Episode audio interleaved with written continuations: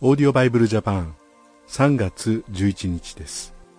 今日も新海約聖書で朗読いたします。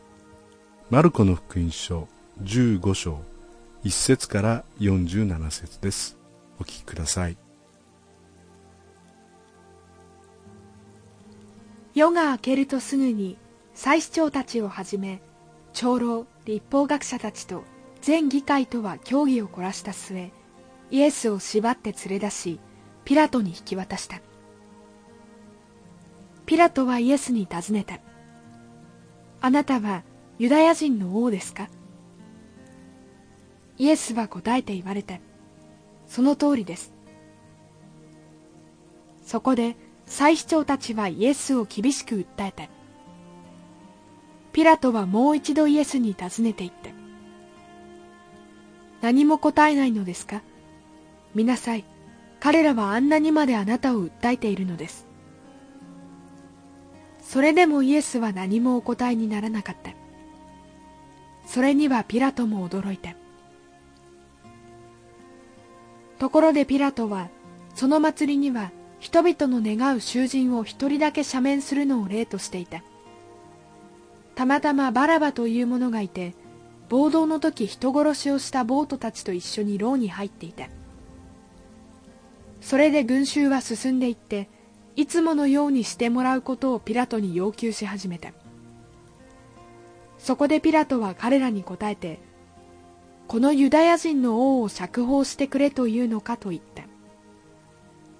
ピラトは祭司長たちが妬みからイエスを引き渡したことに気づいていたからである。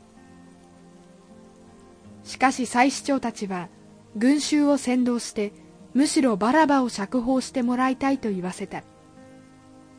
そこでピラトはもう一度答えてでは一体あなた方がユダヤ人の王と呼んでいるあの人を私にどうせよというのかと言った。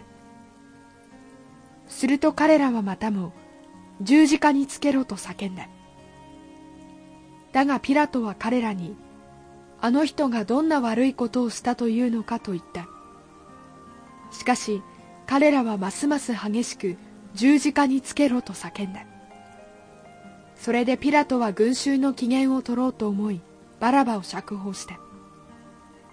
そしてイエスを鞭打って後十字架につけるようにと引き渡した。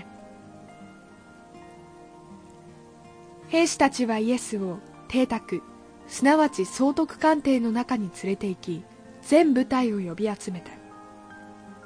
そしてイエスに紫の衣を着せ茨の冠を編んでかぶらせそれからユダヤ人の王様万歳と叫んで挨拶をし始めた。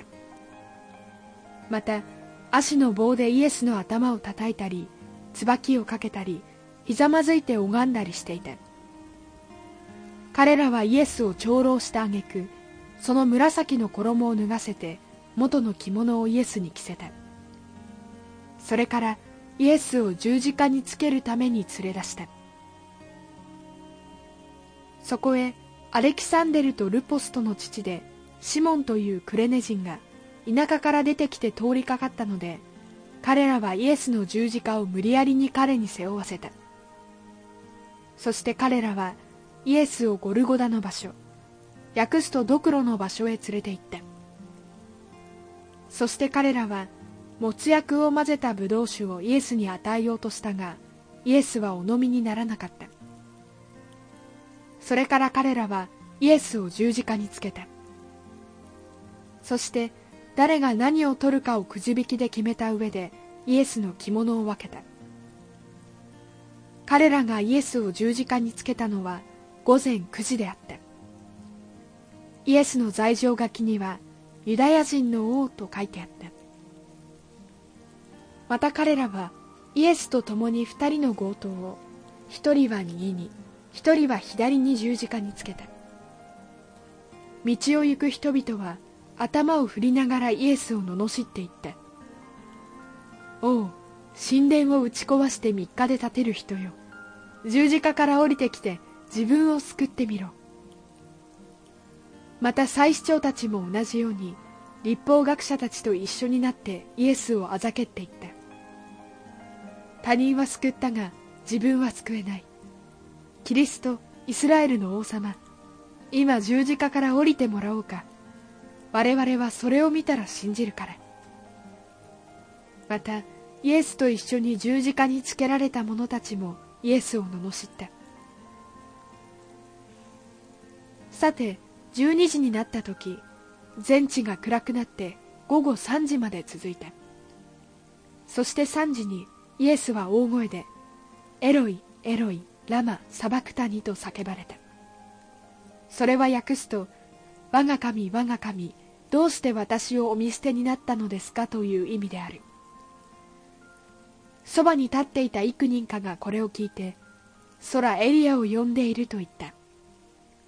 すると一人が走っていって海面に水ぶどう酒を含ませそれを足の棒につけてイエスに飲ませようとしながら言った。エリアがやってきて彼を下ろすかどうか私たちは見ることにしよう。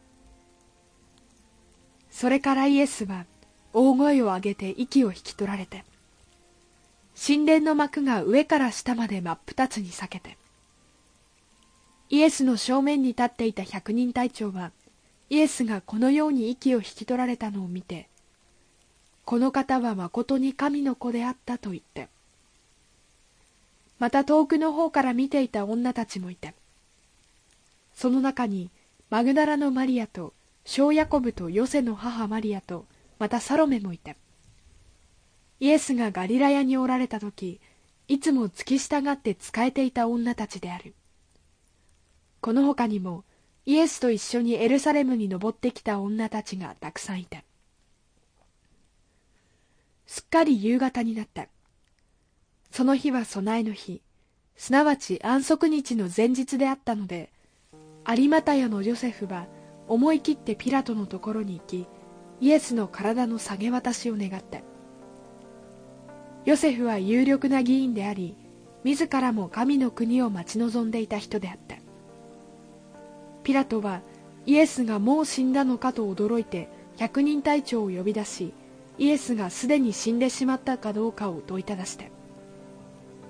そして百人隊長からそうと確かめてからイエスの体をヨセフに与えたそこでヨセフは雨布を買いイエスを取り下ろしてその雨布に包み岩を掘って作った墓に収めた墓の入り口には石を転がしかけておいた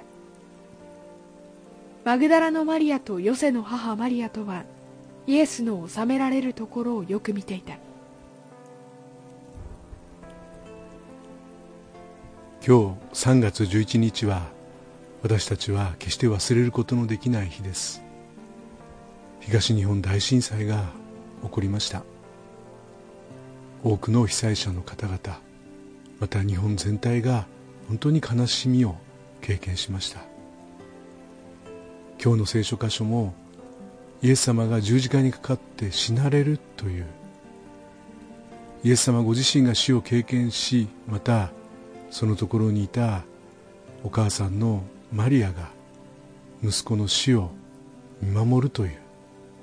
何とも心痛む。想像を絶する悲しみの出来事があったわけです。このイエス様はイースターに復活されそして信じる者の心に共にいてくださり私たちのどんな苦しみも理解し慰め励まし同情してくださる方であるわけです。人間にはできないこと本当に経験しなければわからない人に言うことさえできない苦しみそういうものもイエス様だけは知っていてくださる。そのことを今日覚えたいと思います。一言お祈りいたします。天のお父様あの大震災で本当に今なお苦しみ痛みを覚えている方々がたくさんおられます。どうぞあなたご自身が内側から本当に心に平安と喜びを回復してくださいますように。神様の復活の命に預からせてくださいますようにお願いいたします。私たちの救い主イエス・キリストの皆によってお祈りいたします。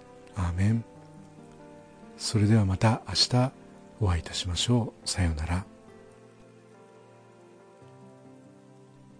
このオーディオバイブルジャパンはアメリカのデイリーオーディオバイブルの協力によりメッセージ小暮達也ディレクターティム・ジョンソンでお送りしました。